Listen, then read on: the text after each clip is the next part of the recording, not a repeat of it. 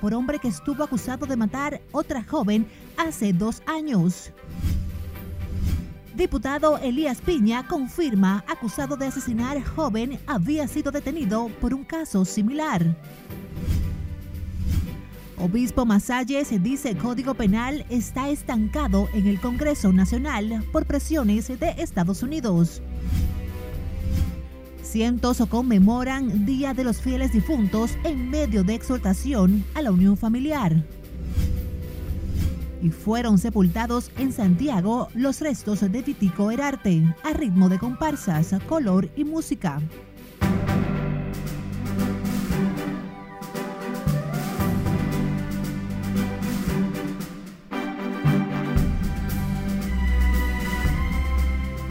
Muy buenas tardes, eh, bienvenidos a la primera emisión informativa de Noticias RNN correspondiente a este miércoles 12 de noviembre. Graciela Acevedo les acompaña. Iniciamos esta emisión de noticias en el sur del país por la consternación que ha causado en Elías Piña el cadáver eh, del hallazgo más bien descuartizado de una adolescente que había sido reportada como desaparecida hacía ya un mes. Y como nos cuenta Julio César Mateo en la siguiente historia, su verdugo fue acusado de dar muerte a otra jovencita hace ya dos años. Y me duele en el alma la confianza que se le tuvo a ese caballero. La adolescente muerta respondía al nombre de Snyder Dadut Poche, alias Jaylin, de 17 años de edad. Y me duele en el alma la confianza que se le tuvo a ese caballero en esta familia. Para hoy arrancarle la vida de esa manera tan cruel que no le he visto. Esta habría sido asesinada por el nombrado Juan Ubrí alias Caputo, con quien había salido la última vez que sus familiares supieron de ella. Porque Caputo no tenía que hacernos eso a nosotros, la familia Poche. Ay, porque cuando él cayó preso con el problema de Edel, su familia no lo quería en su casa. El clamor de justicia es un común denominador entre familiares y amigos que esperaban la menor fuera hallada con vida. ¿Me entiendes? Y esto duele en el arma, porque esto tiene este pueblo herido. Juan Ubrí alias Caputo habría confesado que otras personas participaron en la muerte de la menor Snyder Dadu alias Yailin, por lo que las autoridades profundizan las investigaciones. Y salito a mi sobrino de allá de Santo Domingo. De lástima le depositaban a mil pesos. Y hoy mira el golpe que nos ha dado. Se servía su café en mi casa, en mi greca. Yo no esperé eso de ti, Caputo. Yo no lo esperé. Yo nunca esperé eso. Me rompiste el corazón, Caputo. Tras el hallazgo del cuerpo de la menor enterrado en unos matorrales, será enviado a patología forense para los fines legales correspondientes. Desde Elías Piña, Julio César Mateo, RNN. Y sobre este trágico hecho, el diputado Juan Alberto Aquino denunció que el acusado de descuartizar a una joven en Elías Piña estuvo detenido y liberado por un caso similar. El congresista espera que esta vez la justicia no ponga en las calles a Juan Félix Ubrí. Es muy lamentable el caso que ha sucedido en nuestra provincia. Debemos confesar aquí que ese joven estuvo preso por un caso similar. No sé cómo se escapó de la justicia, no le pudieron probar nada, pero la niña desapareció. Eso sucedido ahora ha consternado a todos los miembros de la provincia de Elías Piña, porque es un caso lamentable y nosotros estamos abogando porque se haga justicia. El congresista dijo que la comunidad del comendador está consternada por este crimen que afectó a una empobrecida familia. Cambiemos información. La Federación Dominicana de Lucha contra las Drogas mostró preocupación este miércoles por los niveles de violencia y criminalidad que vive el país que lo atribuye a las drogas. Aunque destaca el trabajo de las autoridades para mitigar el flagelo, dice que hace falta apoyo de las familias. La problemática que se está dando con la delincuencia es producto de las drogas. En una ocasión yo dije que el 90% de los asaltos era precisamente producto de las drogas. Algunos medios me dijeron que era exagerado porque dije el 90%, pero ustedes saben que dentro de las drogas ilegales también están las legales. que no realmente eh, constituyen drogas también. La Federación Dominicana de Lucha contra las Drogas anunció la marcha contra la violencia que se desarrollará en el Parque de Villamella hasta el ayuntamiento.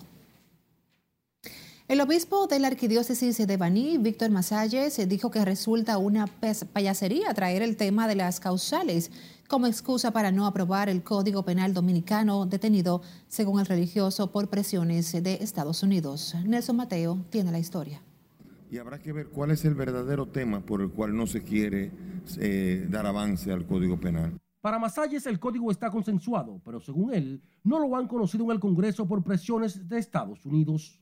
Por eso, descartó que la razón esté en las tres causales.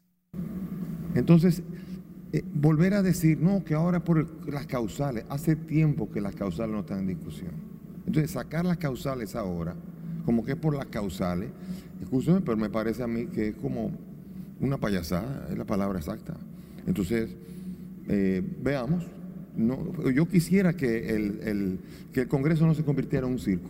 Damaris, patrocino de las organizaciones contra el aborto, afirmó que cada vez que el código está a punto de aprobarse sin las causales, Estados Unidos envía un emisario a República Dominicana. No, la República Dominicana se merece un código penal ya urgente con esos 85 delitos tipificados y que se juzguen. La diputada Soraya Suárez y la vicepresidenta de la Cámara Baja reconocen que las presiones internacionales han impedido que temas como la normativa penal sean aprobadas, pero dejaron claro que no aceptarán líneas partidarias sobre las tres causales. Entonces yo tengo que defender eso. ¿Cómo me baja a mí mi partido una línea sobre eso? Yo creo en la familia, en la reproducción entre un hombre y una mujer. ¿Cómo mi partido me dice a mí que yo tengo que hacer otra cosa? Yo creo que eh, lo que han hecho los partidos es respetar. Estudiando el Código Penal y vamos a sacar un Código Penal que verdaderamente necesita la República Dominicana. ¿Lo van a someter en, el, someter en esta legislatura? Puede que en esta legislatura se introduzca otra vez el tema del Código Penal y vamos a estar trabajando y vamos a sacar la ley que la República Dominicana necesita. El Código Penal y sus modificaciones se encuentran en la Comisión de Justicia de los Diputados, solo a la espera del informe sobre el proyecto. Nelson Mateo, RNN. Cientos de personas acuden a diversos cementerios de la capital para visitar las tumbas de sus seres queridos en conmemoración hoy del Día de los Fieles Difuntos. En ese contexto, el Parque Cementerio Puerta del Cielo celebró su tradicional misa en ese campo santo donde exhortaron a la población a fortalecer los lazos familiares y crear momentos juntos a sus seres queridos que prevalezcan para toda la vida. Nuestra compañera Lauri Lamar nos tiene más detalles en directo. Adelante, Lauri, cuéntanos. Gracias, buenas tardes. Con un mensaje de amor y fe fueron recordados los difuntos que descansan en este campo santo. Estamos hechos para el amor. Durante la homilía, Monseñor Amable Durán recordó el sacrificio de Jesús en la tierra y exhortó a vivir apegados a los valores cristianos para enfrentar las adversidades. ¿Quién nos separará del amor de Dios? Ni la angustia, ni la muerte, ni nada. Nada. Y esta es ciertamente nuestra paz en Él que debe tener el parque para que ustedes se motiven a venir a visitar a sus seres queridos. Una bella tradición, esos son valores familiares que nosotros podemos ver. En este Día de los Fieles Difuntos, decenas de personas acudieron a este cementerio con arreglos florales, recuerdos e incluso música para homenajear a sus seres queridos que ya no están en la tierra. Es un momento especial asistir a, a recordarlo en el cementerio, sobre todo acá, que siempre se hace su misa. Y eso nos da un, como un alivio, realmente porque tenemos la fe. Eh, vengo a, la misa cuando hay, ¿verdad? En especial ese día. Y si no, se eh, trae flores. Aún la tengo aquí porque no he llegado a ponerla. Y se enciende una vela. Nosotros venimos todos los meses a compartir con ella, nos sentamos en un banquito, como si ella estuviera viva, así mismo nosotros conversamos con ella y es como un alimento para el alma. Luego de la tradicional misa en el cementerio Puerta del Cielo, se realizó un encendido de velas a los difuntos como muestra de recordatorio al ser querido. Esta tradición es una forma de mantener vivo el recuerdo de quienes se adelantaron en el camino terrenal. De mi parte es todo retorno al estudio. Gracias por este informe, Laurila Mar. Y a propósito, también en el cementerio de la Máximo Gómez, cientos de capitaleños conmemoraron el Día de los Fieles Difuntos entre diversos rituales con los que buscan sentirse más cerca de los que ya no comparten esta vida terrenal. Conectamos ahora con Margaret Ramírez, quien se encuentra en directo desde el cementerio de la Máximo Gómez con detalles. Adelante, Margaret. Gracias, así es. Muy buenas tardes. El ritual dominicano por el Día de los Fieles Difuntos inicia con oraciones y cánticos con los que los deudos buscan honrar a los que partieron de este mundo terrenal. Que se olvidan la gente, se olvida de sus seres queridos. Doña María Sánchez es una de los tantos dominicanos que honra esta tradición visitando cada año la tumba de sus padres en el cementerio de la Máximo Gómez en la capital. De rezo, lo llamo por su nombre al todito, desde el más viejo hasta el, más, el menor. Los nombres los llamo que vayan a recibir su luz y sus flores que yo les pongo. Y les rezo, Padre Nuestro de María, y todo lo que me llega.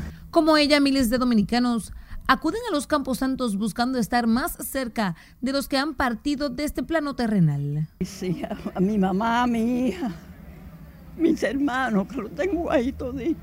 Destacan la importancia de dar en vida todo el amor que un ser querido requiere. Tenemos siempre que recordar nuestra madre, porque nuestra madre es una cosa especial. Y hay personas que no me oyen que se recuerdan, pero yo siempre estoy pendiente a mi madre.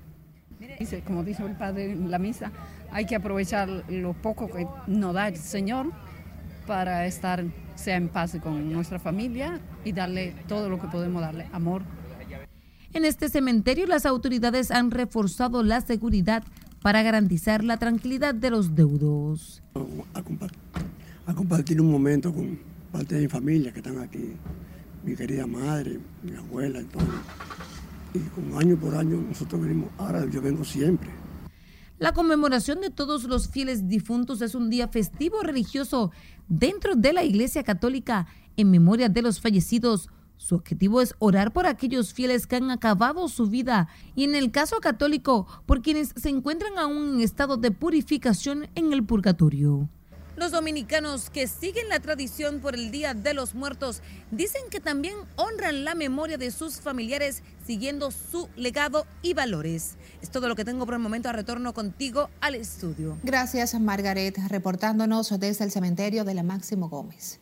Ahora vamos a Santiago, donde este miércoles fueron sepultados los restos del folclorista y decorador Víctor Daniel Herarte, asesinado en su residencia de los jardines de esa ciudad. Y como nos dice Junior Marte, con diferentes grupos de comparsas del carnaval, fue acompañado a un recorrido por su barrio hasta llegar a su última morada. Por esta funeraria Blandino han desfilado diversas personalidades del arte y la cultura que rinden homenaje póstumo al que definen como una gloria del carnaval, Víctor Daniel Herarte. Obviamente la muerte se trata de la crisis radical del hombre, porque pone en evidencia nuestro límite más aún cuando acontece en las situaciones en las que aconteció la muerte de Vitico. Me deja una cultura, eh, el folclore, que incentivó, motivó, trabajó arduamente. El país pierde un gran creativo, un enamorado de lo que era el folclore dominicano, el carnaval. Historiadores, folcloristas y compañeros de labores afirman que Víctor Herarte sembró en tierra fértil tras destacar su legado. De ese proyecto nacen coreógrafos, escenógrafos, maquillistas, productores que hoy eh, precisamente han cultivado ese legado y por esa razón muchas provincias del país, Santo Domingo, Mao, Baní, San Cristóbal, tienen hoy precisamente ese producto y ese legado que Vitico ha sembrado en el aspecto coreográfico del carnaval. Yo creo que las autoridades deben dar con ese caso lo más pronto posible para esclarecer ese caso naturalmente. Algunas comparsas del carnaval asistieron también a darle el último adiós al afamado artista del arte. De que muchos jóvenes que hoy estamos entregados en el carnaval, en cuerpo y arma, estamos entregados a esto y no perdidos en las calles gracias a los mensajes que él como persona nos inculcó. El gran reto que Vitico tenía ya en los últimos tiempos era desarrollar una escuela para niños y para adultos. El hecho de sangre que se registró en el exclusivo sector de los jardines aún no recibe respuesta de las autoridades a más de 72 horas. En Santiago, Junior Marte, RNN. También fueron sepultados este miércoles, pero en el cementerio Cristo Redentor, los restos de la bailarina de la famosa peluquería Santana Barber Shop, Caroline Wilma Sánchez Zavala, quien falleció tras un aparatoso accidente de tránsito en la prolongación 27 de febrero en Santo Domingo Oeste. Los familiares de la mujer de 23 años la calificaron como una persona trabajadora, bondadosa y solidaria con sus parientes y compañeros de labores. Este miércoles, los parientes de Sánchez Zavala no permitieron el acceso a la prensa a la funeraria donde eran velados sus restos. En un video que circula en las redes sociales se observa el momento en que la jipeta blanca de marca Hyundai Santa Fe, que conducía la joven bailarina, choca contra un muro y da varias vueltas. Nos vamos a la pausa. Al volver, sabrá el llamado que hace el ex vicepresidente de la CDEE e a los usuarios de la energía eléctrica. Y dinamismo se agiliza por proximidad al Viernes Negro.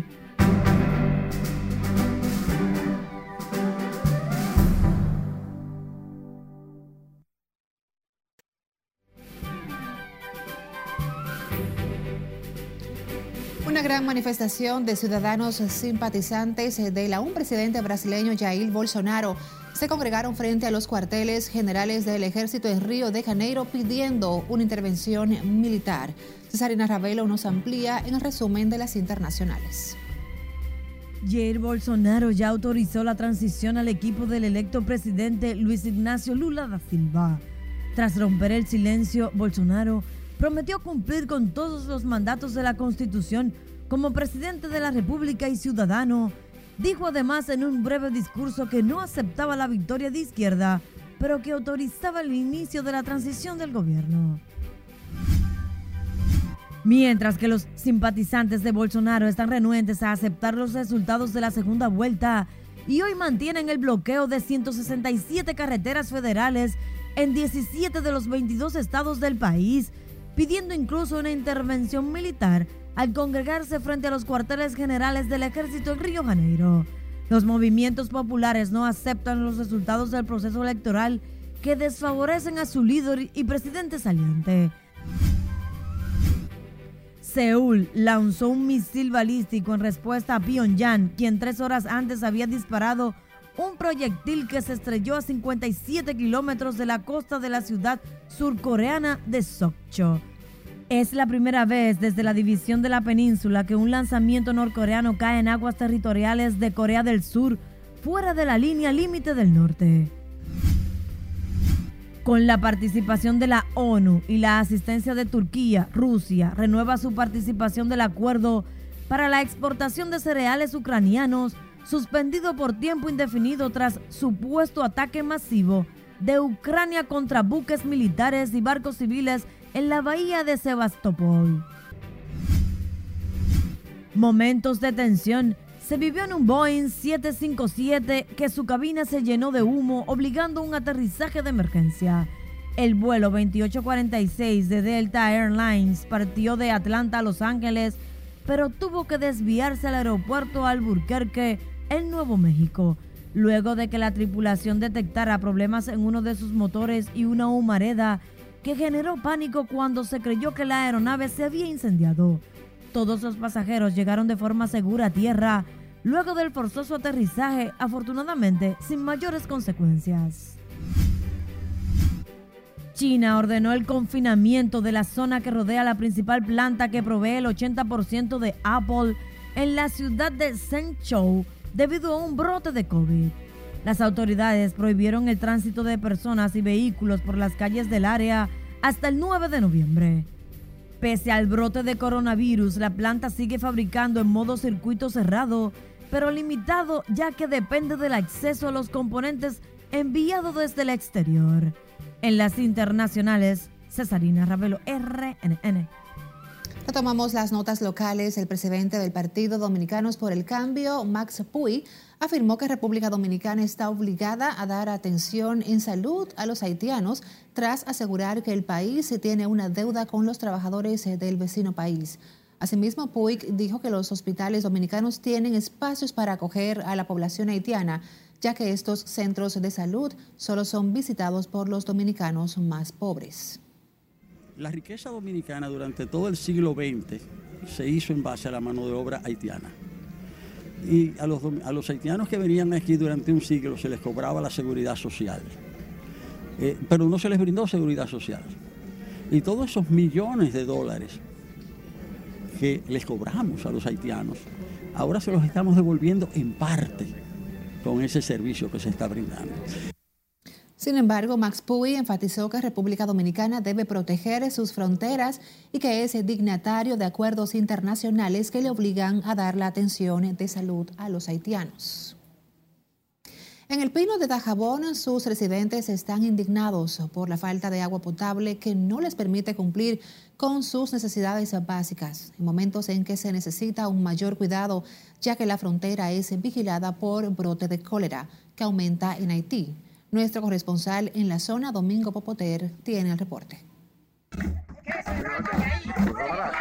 Moradores del Plan 1 en el Pino de Jabón están demandando el acceso al preciado líquido. Con tanques, cubetas y poncheras en las manos, los moradores reclaman de las autoridades ir en su auxilio, ya que llevan un largo tiempo sin recibir agua potable. Pues porque aquí todo el mundo pagamos nuestra agua. Aquí todos tengamos meses que no nos dan nada y todo seco. No hayamos como bajar los baños. Eh, nos estamos pudriendo aquí en Napa, en Napa que se dé cuenta que el, el plan uno que está pudriendo, no haya como bajar los baños. Como una manera de apalear la situación, el Instituto Nacional de Aguas Potables decidió enviar un camión cisterna lo que fue rechazado por los comunitarios. Aquí no hay agua, aquí pasan más de 10 días o 15 que no llega agua aquí y en partes hasta un mes y un mes que queremos agua. Lo porque con un camión aquí no resuelve. Los residentes en el Plan 1 están conscientes de que una higiene deficiente es la principal causa de transmisión de brotes y epidemias, por lo que para ellos es vital la solución del problema. Exigen de las autoridades su rápida intervención, amenazan con redoblar su lucha para poder tener acceso al agua potable de manera segura. En la provincia fronteriza de Dajabón, Domingo Popoter, RNN. Hablamos ahora del Ayuntamiento del Distrito Nacional. Dio garantías de que en esta semana concluyen los trabajos de remozamiento de aceras en el exclusivo sector La Esperilla. Y como nos cuenta Siledis Aquino en directo, sus residentes valoran el esfuerzo de las autoridades en concluir la importante obra. Adelante, Siledis. Buenas tardes. En efecto, la intervención de decenas de aceras en el Distrito Nacional inició el pasado mes. Eh, con la demolición de los tramos que no estaban aptos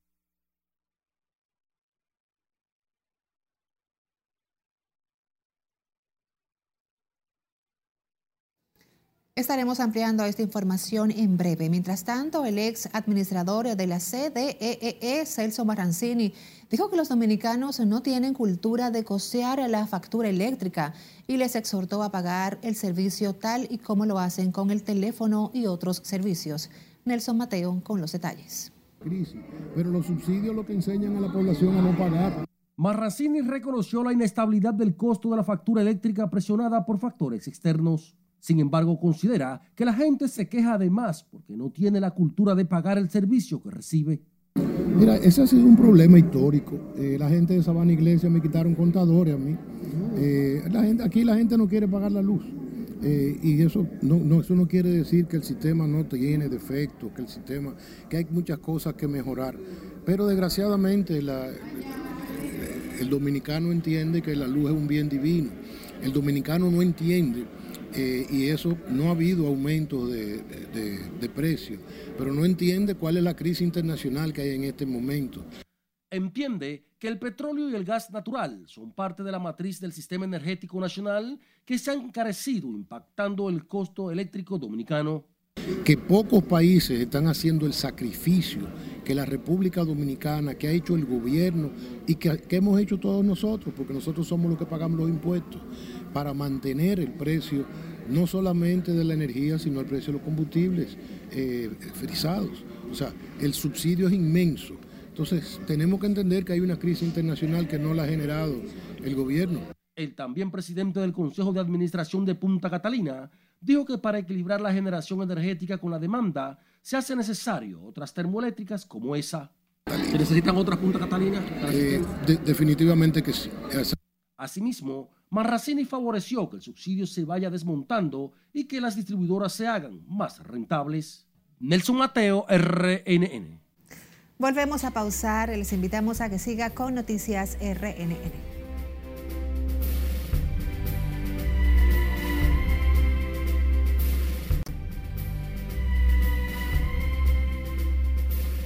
Gracias por seguir con nosotros. Volvemos a hablar del Ayuntamiento del Distrito Nacional. Dio garantías de que esta semana concluyen los trabajos de remozamiento de aceras en el exclusivo sector de La Esperilla. Y como nos cuenta Siledis Aquino en directo, sus residentes valoran el esfuerzo de las autoridades en concluir esta importante obra. Adelante, Siledis. Conectamos contigo. Buenas tardes. En efecto, la intervención de decenas de aceras en el Distrito Nacional inició el pasado mes. Eh, con la demolición de los tramos que no estaban aptos, o sea, que no, no, reunían las condiciones. Son más de 50 las calles intervenidas por la alcaldía y que permitirán a los peatones transitar de manera más segura por estos espacios públicos. Eh, como es una calle transitada, todo debe de hacerse por etapas. La primera etapa era la demolición, segunda etapa la recogida de los escombros y ya la parte final que era la, el vaciado y confección del, de las aceras. Joan Santiago, director de infraestructura urbana del Cabildo, explicó que las antiguas aceras no eran seguras para caminar, especialmente en días lluviosos. El funcionario municipal resaltó que las lluvias han retrasado los trabajos, pero prometió esta semana concluir la obra en la Esperilla. No podemos mezclar eh, la parte de la demolición y el vaciado, que eso ayudaría un poco a que fuera más rápido el proceso, pero también afectaría entonces la parte del tránsito, porque son vehículos pesados. Eh, lamentablemente la semana pasada tuvimos una semana con lluvias que alteró el cronograma. Los residentes en el exclusivo sector del Distrito Nacional valoran los trabajos y confiaron en que serán terminados a la brevedad posible. Porque yo no estoy en contra de que se arregle y se mejore la ciudad, para el bien de todos. Necesidad grandísima de que les reparen las calles, las aceras, incluso aquí mismo en la Esperilla, ahí en la Madame Curie, eso es mm, incaminable, ahí no se puede caminar. El remozamiento de aceras y contenes los realiza la Alcaldía del Distrito Nacional junto al Ministerio de Obras Públicas. Las autoridades del Ayuntamiento del Distrito Nacional defendieron la intervención en estas aceras, asegurando que permitirá optimizar la calidad de las mismas. Por el momento son los detalles que les tengo. Ahora retorno con ustedes al set de noticias. Gracias por estos pormenores, Siledis Aquino. Las tiendas de la capital se preparan para ofertar a la población descuentos por el Black Friday o Viernes Negro que se celebrará este próximo 25 de noviembre con descuentos de hasta un 10 y un 50%. Tenemos en directo a Scarlett Guichardo para ampliarnos. Adelante, Scarlett, cuéntanos. Gracias, buenas tardes. Los gerentes en las tiendas de la capital dicen estar preparados para la disponibilidad de las mercancías ante el dinamismo comercial que se espera en las próximas semanas. Este es el primer año que vamos a tener post pandémico. Las tiendas y plazas comerciales tienen todo listo para la llegada del Viernes Negro, con ofertas y promociones que buscan superar las ventas del año pasado y atraer un alto porcentaje de compradores. Las expectativas que tenemos es que, no, que nosotros vamos a recibir muchos clientes, eso sí, porque aquí nosotros tenemos, gracias a Dios, una buena clientela. O sea, que habrán buenas ventas este año. ¿Eh? Buenas ofertas, sí, siempre tratamos de tener las mejores ofertas para que el cliente asista y compre conformes.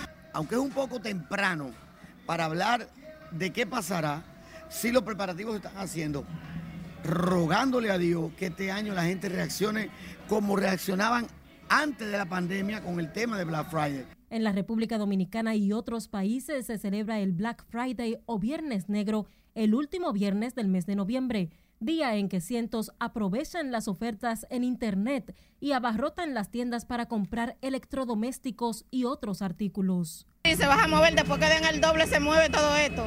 ¿Mucha gente? Sí, sí, mucha gente. ¿Usted tiene pensado venir a comprar? Tal vez, sí. ¿Qué, por ejemplo? Es una tele.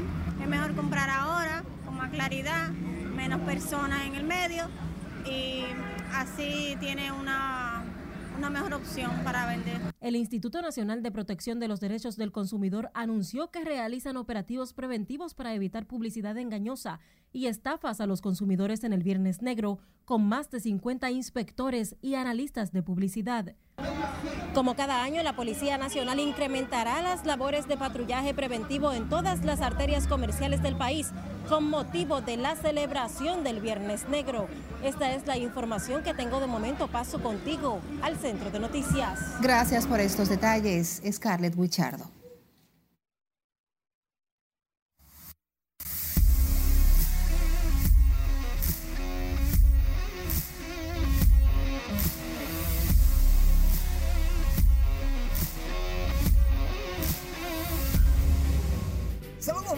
En ambiente beisbolero. Iniciamos la entrega deportiva hablando del alidón, de nuestro béisbol, de nuestro pasatiempo.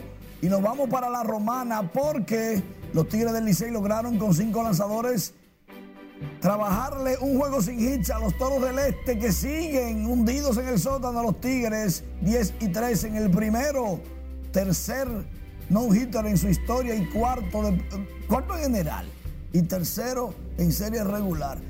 Los Leones viniendo desde atrás en dos entradas le ganaron a las Águilas 4 por 3. En las grandes ligas, los Phillies le caen a palos a los Astros, siete carreras con cinco jonrones en las primeras cinco entradas. Y parece que Lance McCullers Jr. de los Astros estaba vendiendo los picheos. Se dieron cuenta cuando tiraba una cosa y cuando tiraba la otra. Jeremy Peña y Vladimir Guerrero Jr. ganaron el guante de oro en las paradas cortas. Jeremy y en la primera base, Vladimir, primer para corto, novato del año, guante de oro en la historia de las grandes ligas. Subastan el balón de la mano de Dios. El gol de Maradona en México 86. Esa bola la están subastando el 16 de noviembre en Europa, en, en París. Bameso domina la serie 3-2 y busca este miércoles ser el campeón contra Mauricio Mauricio. El grupo de Villajuana tiene otro propósito, empatar la serie y mandarla al máximo. Vamos a ver qué pasa en el Virgilio Travieso Soto. Por el momento, Graciela, sigue contigo. Gracias por estos detalles, como siempre, Manuel Díaz. Y antes de, finalizar esta emisión, me tomo estos pequeños segundos para extender mis sinceras y cálidas felicitaciones, al igual que todo el equipo de Noticias RNN, para nuestra compañera y colega periodista Lauri Lamar, quien hoy festeja un año más de vida. Nuestras felicitaciones para ti, que la pases muy bien. Feliz tarde.